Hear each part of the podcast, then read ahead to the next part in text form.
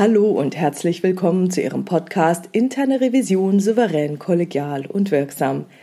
Hier ist Silvia Puhani und ich freue mich, dass Sie wieder dabei sind. Die heutige Episode ist primär für Neueinsteiger in interne Revision gedacht. Sie kann aber auch diejenigen unterstützen, die die Aufgabe haben, eine interne Revision neu aufzubauen, auch wenn sie schon sehr viel Revisionserfahrung haben. Anfang Dezember erreichte mich eine Anfrage, die mich neugierig, aber auch gleichzeitig etwas stutzig gemacht hat.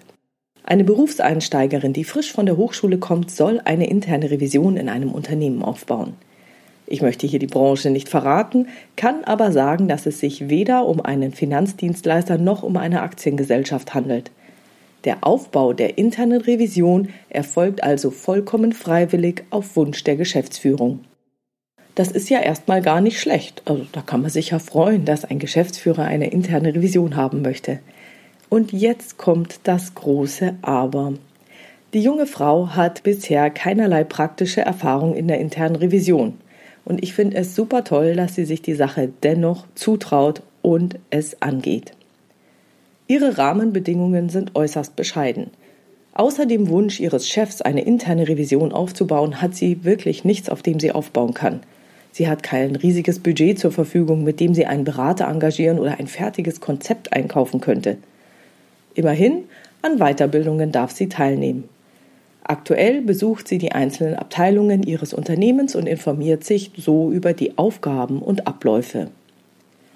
Sie soll nun aber ab Januar, also in vier Wochen, mit den Revisionsprüfungen beginnen und hat noch keinerlei Input zu den Methoden, dem Ablauf und so weiter und so fort. Sie hat sich gemeldet und bat um Tipps, wie sie am besten an die ganze Sache herangehen könne. Was mich hieran erschüttert, ist die Situation, vor die diese junge Frau gestellt wird. Sie muss sich die Theorie erst noch aneignen und sie hat nichts, auf dem sie aufbauen kann.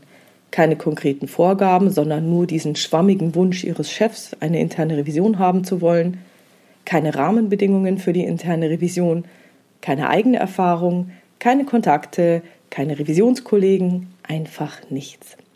Und ich glaube, das ist eine dieser Realitäten, die es zweifelsohne in unserem Beruf gibt. Dennoch haben sie mich erschüttert. Es ist möglich, ohne jeglichen Background sowohl in Bezug auf die zu prüfenden Fachthemen als auch in Bezug auf die Revisionskompetenz als Revisor oder Revisionsleiter eingestellt zu werden.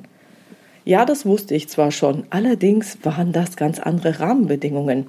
Ich selbst hatte sogar in einer Bank Chefs beziehungsweise genauer gesagt Revisionsleiter, die nicht viel über Bank und so gut wie nichts über die interne Revision wussten. Die konnten aber auf bestehenden Rahmenbedingungen, Strukturen, Abläufen ihrer Vorgänger aufbauen und hatten Mitarbeiter, die über langjährige Revisionserfahrung verfügten. Aber alleine auf die Idee zu kommen, einen Neuling vor so eine Aufgabe zu stellen, das hat mich wirklich erschüttert. Und ich habe mir dann die Frage gestellt, ob dieses Unternehmen tatsächlich eine funktionierende interne Revision haben möchte oder nicht. Nun, dafür kann jetzt aber diese junge Frau nichts, die sich an mich gewandt hat. Und ich ziehe meinen Hut vor diesem Mut der jungen Frau, die Aufgabe anzugehen. Ich finde das wirklich klasse. Und gleichzeitig möchte ich auch dafür sorgen, dass wir Revisoren ernst genommen werden und uns so weit als möglich professionalisieren. Deswegen widme ich hiermit diesen Podcast all denjenigen, die vor einer ähnlichen Aufgabe stehen. Ich bin der Meinung, dass Sie das Beste aus der Sache und Ihrer Situation machen sollten. Aus diesem Grund habe ich mich entschieden, meine Empfehlungen für den Aufbau einer internen Revision unter diesen Rahmenbedingungen in diesem Podcast mit Ihnen zu teilen. Okay, was ist also für diese junge Frau zu tun? Verständlicherweise ist man, wenn man sich in der oben beschriebenen Situation wiederfindet, erst einmal vollkommen überwältigt von dem, was da auf einen zukommt. Sicherlich bietet das Internet unendlich viele Informationen. Die haben aber auch zur Folge, dass man den Wald vor lauter Bäumen nicht mehr sieht.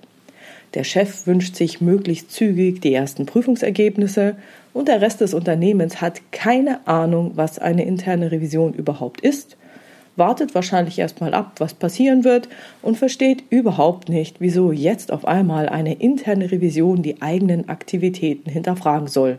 Denn es ging doch schon auch immer ohne interne Revision. Daher werden sich früher oder später leisere oder vielleicht auch lautere innere Stimmen melden, die die ersten Selbstzweifel anregen. Schaffe ich das? Kann ich das? Ey, bekomme ich das wirklich hin? Oh Mann, was mache ich hier eigentlich? Worauf habe ich mich da nur eingelassen? Hierzu möchte ich Ihnen Folgendes sagen. Wenn Ihr Chef von Anfang an eine funktionierende, wirksame interne Revision gewollt hätte, dann hätte er einen erfahrenen Revisor oder eine erfahrene Revisorin aus dieser Branche eingestellt und mit der Aufgabe betraut, eine interne Revision aufzubauen. Also, entspannen Sie sich. Atmen Sie erstmal tief durch. Entspannen Sie sich und rechnen Sie damit, dass Sie ungefähr drei Jahre brauchen werden, bevor Sie über eine ausreichende Sicherheit verfügen werden, um Prüfungen jeglicher Art souverän, kollegial und wirksam durchführen zu können. Es dauert einfach so lang. Von daher ganz entspannt, Ihr Chef wollte es so. So ein Einstieg in die interne Revision ist nie ganz leicht. Er beinhaltet immer einige Hürden im Äußeren, aber auch im Inneren. Und dabei werden Sie sehr viel lernen und sich persönlich weiterentwickeln können. Von daher finde ich es super gut, dass Sie den Mut haben und das durchziehen.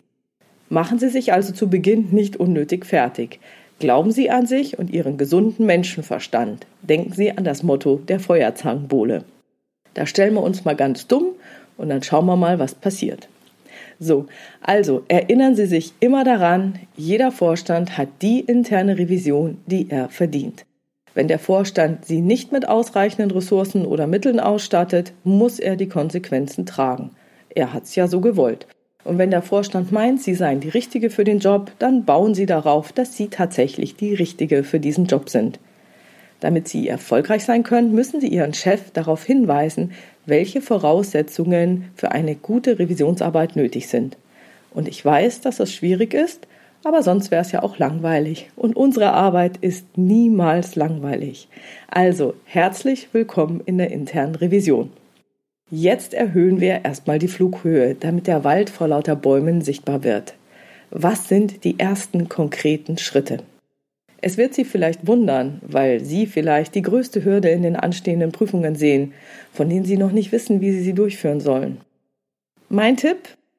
Ganz ehrlich, vergessen Sie erstmal die Prüfungsaufträge. Die sind in der jetzigen Phase total unwichtig. Auch wenn diese Prüfungsaufträge, also Kunde droht mit Auftrag, Hilfe, ich muss etwas prüfen, so wie eine Wand vor Ihnen steht. Das ist jetzt wirklich in dieser Phase total unwichtig.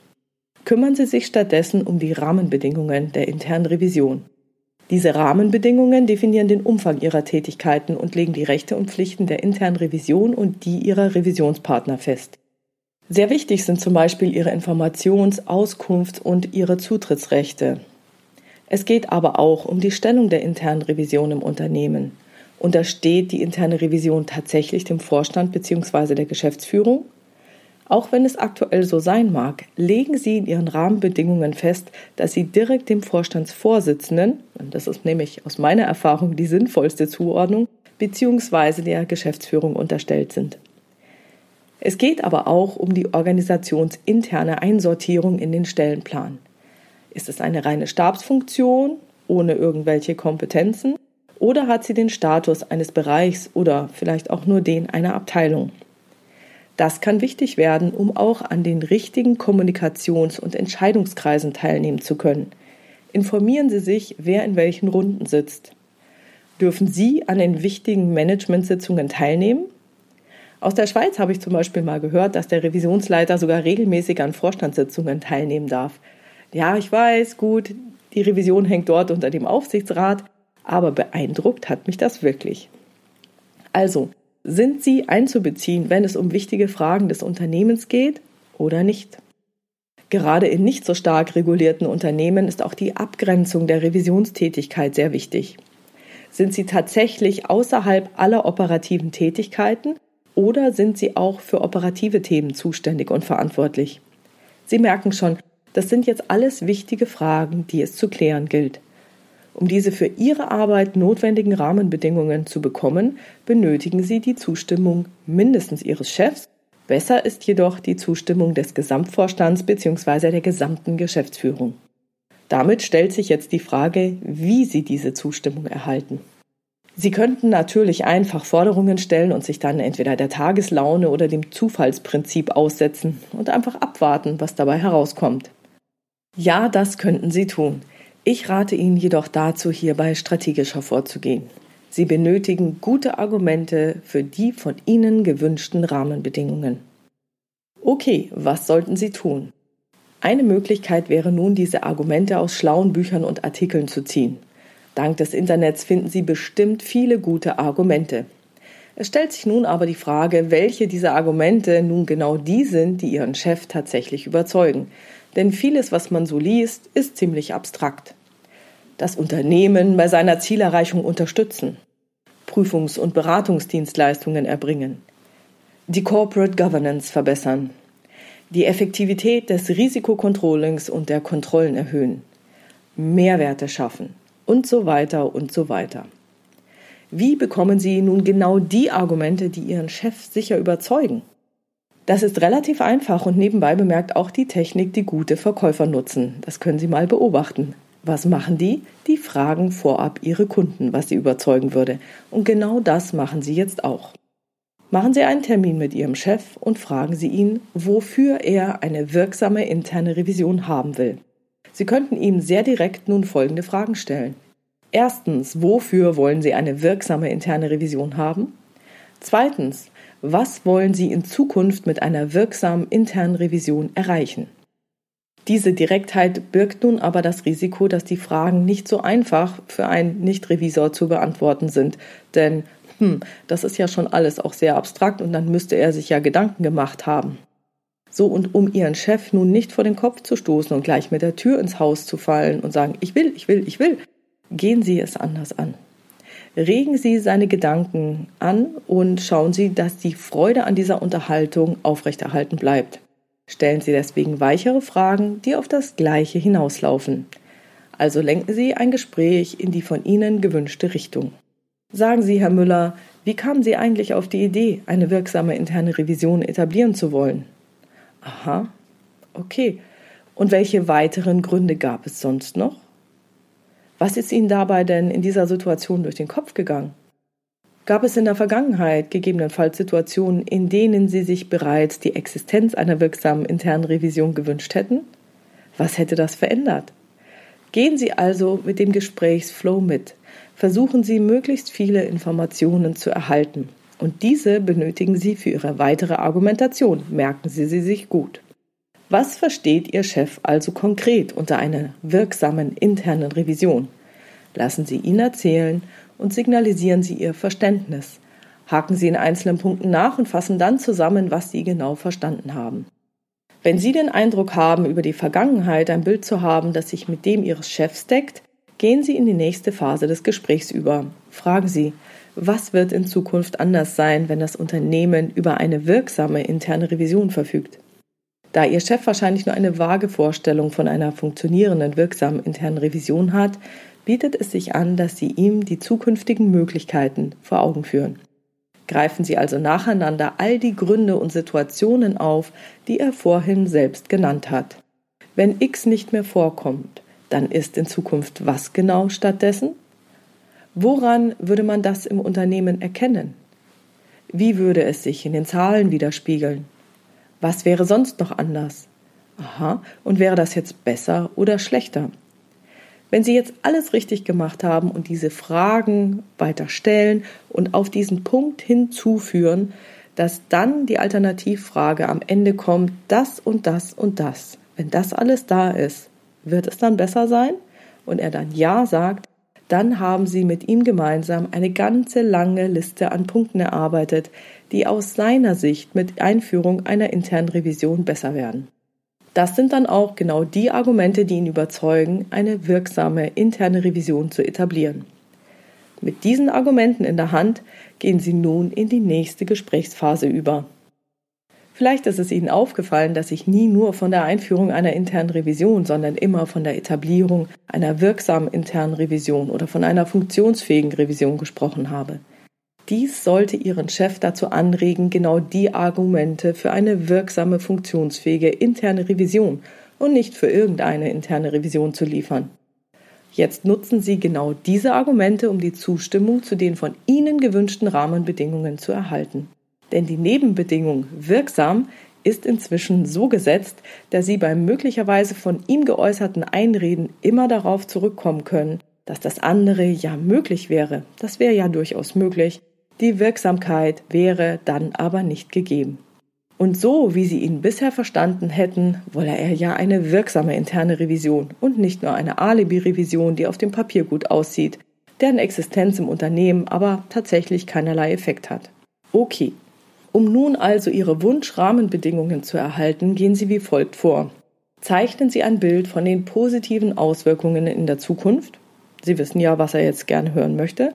Und benennen damit die von Ihnen hierfür benötigten Rahmenbedingungen. Um das jetzt ein bisschen anschaulicher zu machen, hier einige generelle Beispiele, die Sie selbstverständlich auf Ihre einzigartige Situation abwandeln sollten. Also zum Beispiel, um unabhängige Prüfungen durchführen zu können, benötige ich uneingeschränkte Zugriffs- und Zutrittsrechte. Wenn ich Ihnen eine möglichst objektive Perspektive bieten soll, darf ich niemand anderem als dem Vorstand unterstellt sein und keinerlei andere Aufgaben wahrnehmen.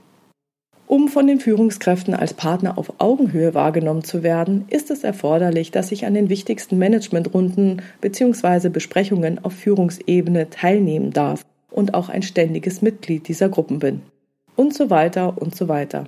Wenn Sie jetzt nach diesem Schema vorgehen, ist die Wahrscheinlichkeit recht hoch, dass Sie die Zustimmung zu den von Ihnen gewünschten Rahmenbedingungen erhalten werden.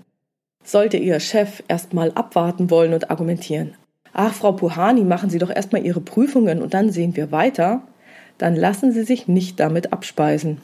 Erläutern Sie, dass es wichtig ist, dass Sie von Anfang an als Partner auf Augenhöhe wahrgenommen werden müssen. Da ein Unternehmen die Augenhöhe über das Organigramm definiert wird, ist es erforderlich, dass Ihr Chef von Anfang an ein entsprechendes Signal an seine Führungsmannschaft sendet, damit diese Ihnen Auskunft geben und damit diese Kommunikation auf Augenhöhe auch möglich ist. Denn sie sind ja noch recht jung. Und wieso sollte eine alte, erfahrene Führungskraft Ihnen, dieser jungen Frau, Auskunft geben müssen? Und damit das alles klar ist, ist es außerdem notwendig, dass Ihr Chef Sie persönlich den Kollegen vorstellt. Entweder einzeln oder in einer zentralen Managementrunde, wo er auch Ihre Aufgabe erläutert und sagt, dass er volles Vertrauen in Sie setzt. Das wäre jetzt nun vollkommen normal, wenn Sie innerlich so langsam einen Widerstand spüren. Hm, naja, immerhin müssen Sie ja mit Ihrem neuen Chef, den Sie noch kaum kennen, ein super wichtiges Gespräch führen und dürfen sich nicht zu schnell breitschlagen lassen. Sie wollen ja auch seine Unterstützung und seine Kooperation. Aber denken Sie immer dran, dieses Gespräch schafft die Grundlage für all Ihre Aktivitäten in den nächsten Jahren. Vielleicht denken Sie nun, ach komm, egal, ich bin doch nur zum Prüfen da. Das ist doch alles nicht so wichtig, das kann ich alles noch später machen. Vergessen Sie es. Verabschieden Sie sich von solchen Gedanken. Es nützt Ihnen nichts, wenn Sie erstmal mit dem Prüfen anfangen. Wenn Sie nicht vorab Ihre Rahmenbedingungen klären, werden Sie bei jeder Ihrer Aktivitäten immer wieder neu mit Ihren Revisionspartnern diskutieren müssen und um Dinge betteln müssen, die Ihnen von Anfang an zur Verfügung stehen müssen. Zutrittsrechte, Informationsrechte. Die große Frage ist zum Beispiel, dürfen Sie sich lesenden Zugriff auf das Laufwerk der Abteilung geben lassen, von Anfang an, einfach so, ohne es jedes Mal diskutieren zu müssen? Das ist nämlich ein super heikler Punkt, wo es auch in etablierten Revisionen immer wieder Diskussionen gibt. Wenn Sie das aber in Ihren Rahmenbedingungen von Anfang an drin haben, dann ist es halt einfach so. Wir haben eine Revision und die hat dieses Recht. Punkt aus Ende. Der nächste Punkt ist nämlich, sobald Ihre Revisionspartner merken, dass eine interne Revisionsprüfung auch eine etwas unangenehmere Sache sein kann, dann werden die natürlich auf den Vorstand einwirken. Und dann können Sie damit rechnen, dass Ihre Rechte eher beschränkt als ausgeweitet werden. Aus diesem Grund benötigen Sie von Anfang an und von höchster Stelle, am besten vom Gesamtvorstand oder der Geschäftsführung, genau die Rahmenbedingungen, die Ihnen eine sinnvolle und wirksame Revisionsarbeit ermöglichen. Und ich wünsche Ihnen dabei viel Spaß und viel, viel Erfolg. Ja, und das war's heute schon wieder mit dem Thema Aufbau einer internen Revision. Ich freue mich über Ihre Ideen, Gedanken, Kommentare und Fragen in der Xing- oder LinkedIn-Gruppe Interne Revision souverän, kollegial und wirksam unter dem Post zu diesem Podcast. Herzlichen Dank. Wenn Sie ein Thema oder eine Frage oder vielleicht auch eine weitergehende Frage hierzu haben, die Sie in dem Podcast gerne beantwortet hätten, schreiben Sie mir doch per Mail an info@puhani.com oder Sie nutzen eines der Kontaktformulare auf meiner Webpage www.puhani.com. Dort habe ich eine offene, aber auch eine anonyme Variante für Sie vorbereitet. Und die Fragen greife ich dann gerne in weiteren Episoden auf. Vielen Dank für Ihre tollen Rückmeldungen. Die bauen mich wirklich jede Woche auf. Es ist super toll von Ihnen zu hören. Danke, danke, danke.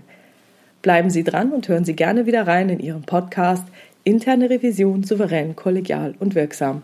Mein Name ist Silvia Puhani und ich wünsche Ihnen erfolgreiche Prüfungsprozesse.